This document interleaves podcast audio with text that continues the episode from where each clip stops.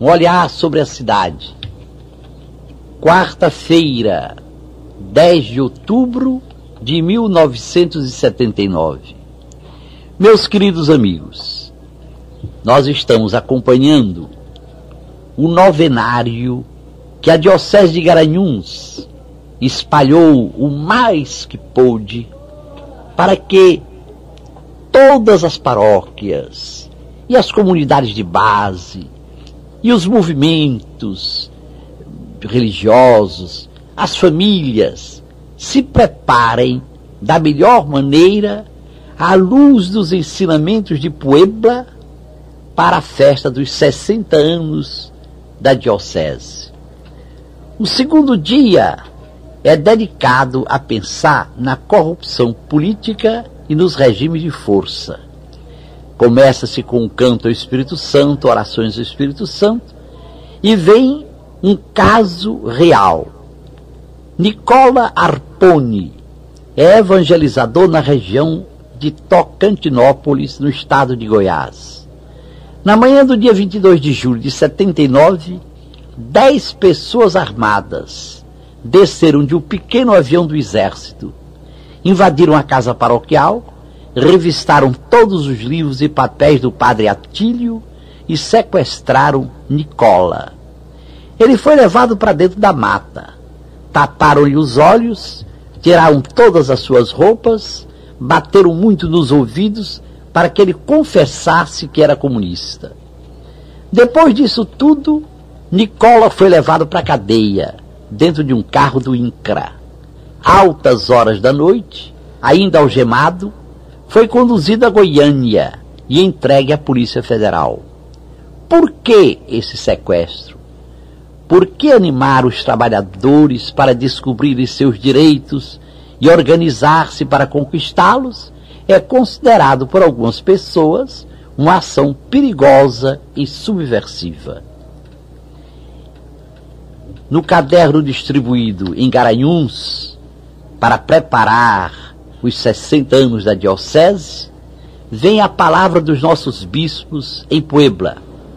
A igreja dá muito valor à atividade política. Quem diz que não se mete em política é sinal de que está defendendo a situação atual. Ninguém precisa ficar na dúvida, achando que a igreja não tem nada a ver com o que acontece neste mundo. A fé cristã tem muito a ver com a política pois ela é o trabalho pelo bem comum. Mas o que acontece entre nós é um estrago no quadro político. Há muita violência, falta de democracia e não falta desonestidade. Em muitos países do nosso continente, os ditadores tomam o poder, tiram a liberdade dos cidadãos e a nação fica sem direitos. Quem defende a justiça, o direito dos pobres, é logo chamado de comunista, de subversivo, e muitas vezes é preso e maltratado.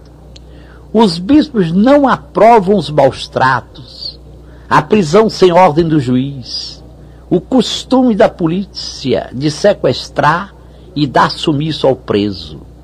Os bispos em Puebla condenam o governo que persegue quem discorda de sua política, pois ninguém pode mandar na consciência dos outros. E todas estas violências encontram apoio na ideologia da segurança nacional. Meus queridos amigos, de novo eu digo, ninguém se espante vendo a Diocese de Garanhuns preparar-se para comemorar os seus 60 anos de diocese, promovendo uma novena que parte da realidade. Mas a gente reza, e eu mesmo terei a oportunidade de, na pausa para uma prece, partir durante todo este novenário de preces que estão sendo cantadas e rezadas da Diocese de Garanhuns. Participo inteiramente deste pensamento que vem do Vaticano II, que vem de Medellín e que vem de Puebla. Se política é a preocupação com o bem comum, um cristão não pode deixar de preocupar-se com a política assim entendida. E é por isso é que preparando-nos para os 60 anos de, da Diocese de Garanhuns, estão os grupos de base, as paróquias, os movimentos religiosos de Garanhuns, meditando realidades como esta. No primeiro dia, estudou a miséria que só faz crescer. No segundo dia, a corrupção política e os regimes de força. Até amanhã, às cinco para as sete, se Deus quiser.